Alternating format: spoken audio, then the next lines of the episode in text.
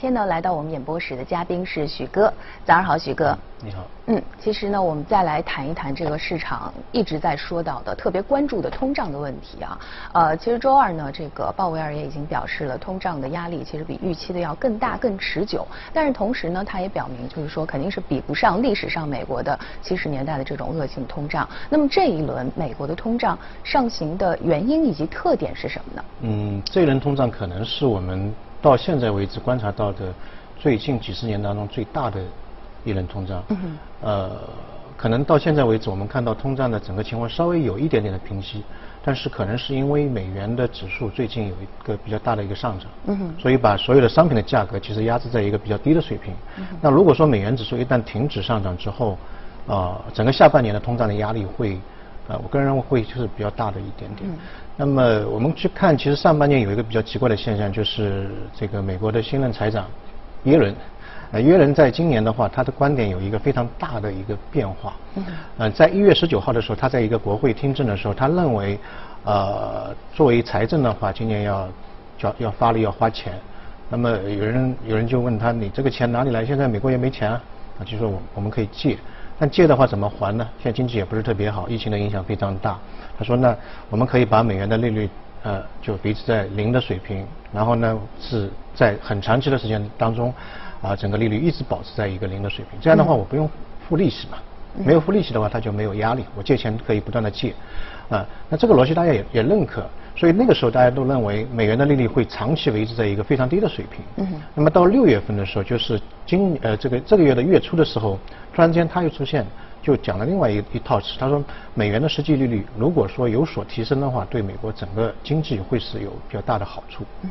那么促使他的这种观点观点一百八十度的转弯的呃原因，我个人认为就是它背后的美国的通胀水平其实是非常非常的严重。我们看到五月份它的 CPI。大概是在百分之五左右，啊，百分之五在经济学理论当中就是一个恶性通胀的一个开端了，啊，然后它的那个核心的通胀率就是去掉能源和食品，大概三点八，就是一九九二年到现在，呃，最高的一个一个水平。那有人说这可能像鲍尔说，这可能是一个暂时的一个情况，未来可能会下滑。但在六月十六号的时候又出了一个 PPI，也就是生产物价指数。就出厂价的一个水平，这个数据出来大家都很害怕，为因为它的那个数据是六点六，六点六就是美国有记录以来啊 PPI 的一个最高的一个水平。那 PPI 其实呃它它是一个出厂的价格嘛，它会慢慢的传导到这个 CPI，就是我们看到的百分之五其实还没有包括六点六这个水平，那么它的整个传导的速度或者是时间大概在六到十二个月，也就是说我们在下半年或者明年年初的时候。可能看到的是另外一个远远高于百分之五的一个通胀水平，嗯，所以这个就是促使耶伦在呃不到半年之内，整个态度有一个非常大的转变。所以现在我们去看美联储的整个政策的导向也好，对未来前瞻也好，它开始踩刹车，啊，那慢慢的在在收回流动性。但我个人认为可能是有一点点的晚，因为呃刚才新闻当中也看到，就是今年其实涨得最厉害的，去年是可能是股票市场像。呃，标普五百涨了百分之十六，啊，纳斯达克涨了百分之四十四，但今年涨得最厉害的其实是原油市场。原油的价格，像美油的话，从年初到现在大概涨了百分之五十一，啊，七十四美金。呃，布伦特的原油大概涨了百分之四十四。那原油我们知道是工业的一个基础的一个产产品，也就底层产品。原油的价格一旦上涨，那就会传导到上游、下游所有的工业的产成品上面。所以未来原油的价格。呃，刚才新闻当中也也有讲，可能到八十高升能力，那有一些现在已经预测到一一百以上，这个是非常可怕的。嗯。我们去看后面的结构的话，一个经济的复苏导致原油的需求在往上走，另外一个它供给呢供给不上，因为我们知道拜登上台之后，对于新能源的这个政策是非常明朗的。嗯。所以现在呃本来的话呢，呃整个原油市场还有一个非常大的供应方就是页岩油，嗯。但现在这个页岩油的这个生产商呢，他也有点担心未来。啊，对于整个环境的要求，或者对于新新能源的一个政策的一个倾斜，他不愿意大量的投到页岩油上面。嗯。所以这方面的页岩油的供给呢，又是出现了一个下跌。所以随着油价上涨，我们可以看到。这当中的这个矛盾供需的矛盾会越来越越大。嗯，所以也就是说，油价上涨也有可能会带动这个通胀的上升啊。对。同时呢，我们也可以看到最近的这个美国的这个就业的人数呢也是大幅的减少，那么也出现了这个劳动力市场的这样的一个严重的短缺，这是不是也会成为这个通胀上升的一个隐忧呢？对，因为呃，整个劳动力市场的人员比较紧缺的话，会导致这个工资的一个。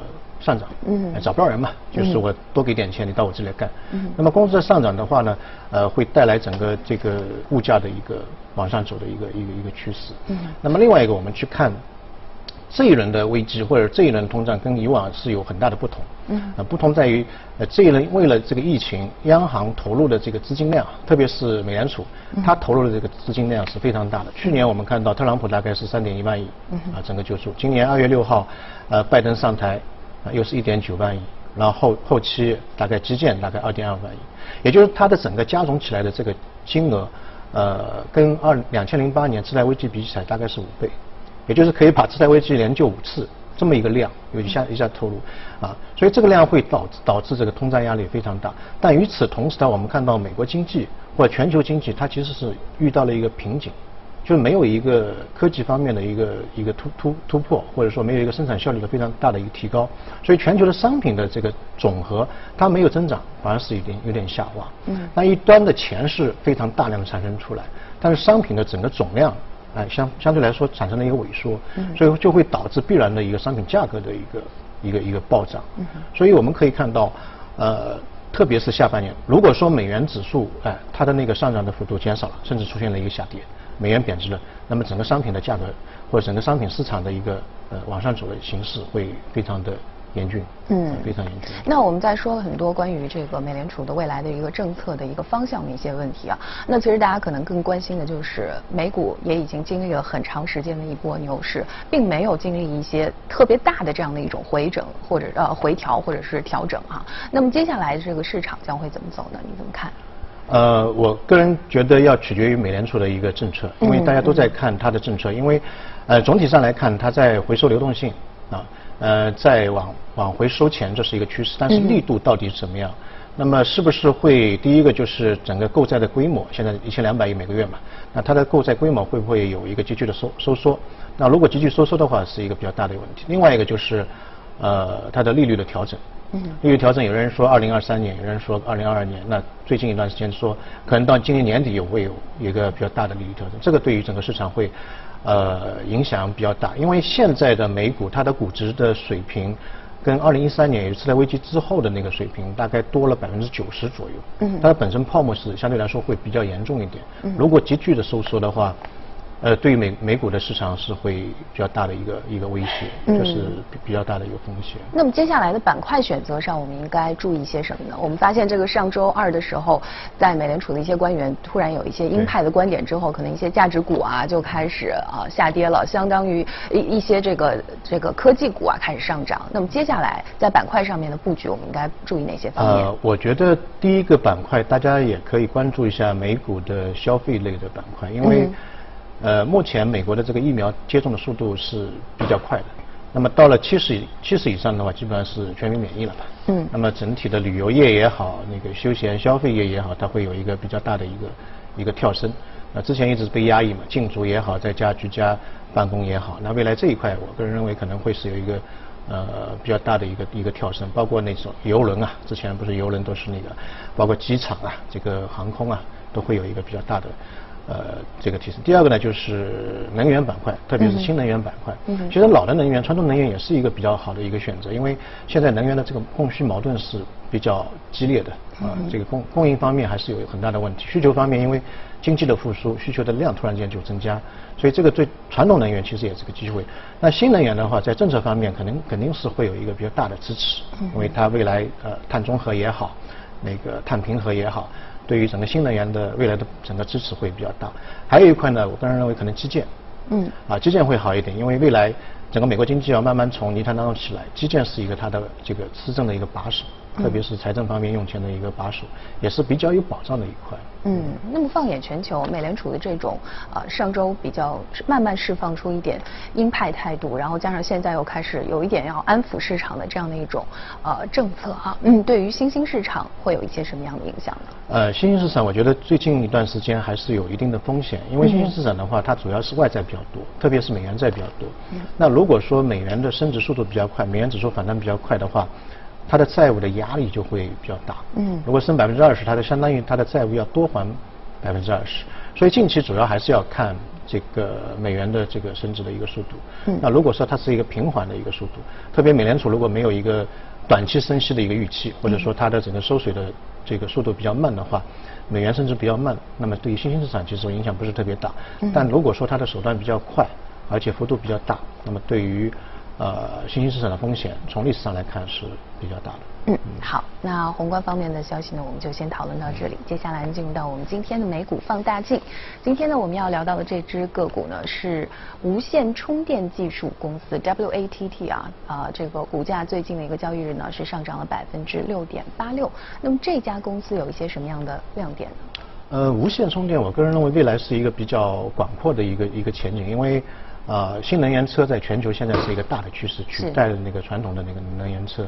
那么在这个过程当中，无线充电的运用的范围会越来越越来越广。嗯。因为特别这次疫情之后，大家发现有接触的这种充电方式可能会有一定的感染的风险。嗯。就感染疾病的风险。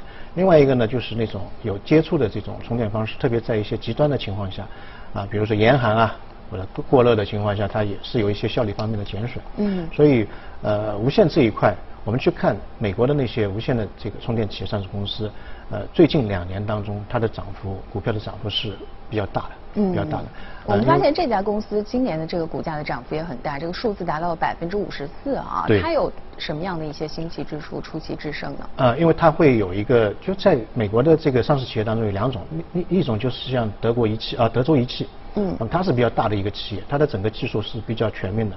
那么这家企业的话呢，它是相对来说市值比较小，大概一点七个亿左右。嗯，一点七个亿，它的技术方面呢是会一些比较小型的无线充电方面的技术，呃，在这个行业当中是占的比较领先的。比如说，呃，可穿戴的设备啊，嗯，啊，比如说医疗当中的一个呃这个内部的封闭的一个电池的一个充电，这个方面它占的这个比重相对来说会。呃，比较大一点。嗯，所以就是说，未来来说，呃，可能是这种呃，在比较微小的这样的一种领域，会应用的会更多一些吗？有很多地方，有很多场景，呃，因为比如说你在呃这个核核电的装置当中，有一些可能是完全封闭的，那你怎么办？你说打开来吗？是吧？它从所以它可以从外外端外外端的那个无线充电就可以给它实现一个充电的一个一个装置。嗯。所以这方面，特别是医疗方面。啊，比如新装的起搏机啊，里面有个电池啊，你不可能啊，每过一段时间把它打开来，所以这种无线的这个场景的运用，嗯，现在是越来越多了。嗯，那么在咱们这个 A 股市场当中的这些无线充电的设备的公司，我们是否也可以同样去关注呢？嗯，对我们 A 股当中，我当呃这里面也列了一些一些一些公司，嗯，呃，相对来讲，他们的技术水平呢，在呃特别最近一段时间当中，我们看到像华为啊、OPPO 啊。那些手机方面有很多的无线的这个运用，都会运用到在他们的一些的那个装置和技术，所以前景还是相对来说会比较广阔。嗯，好，谢谢许哥的解读。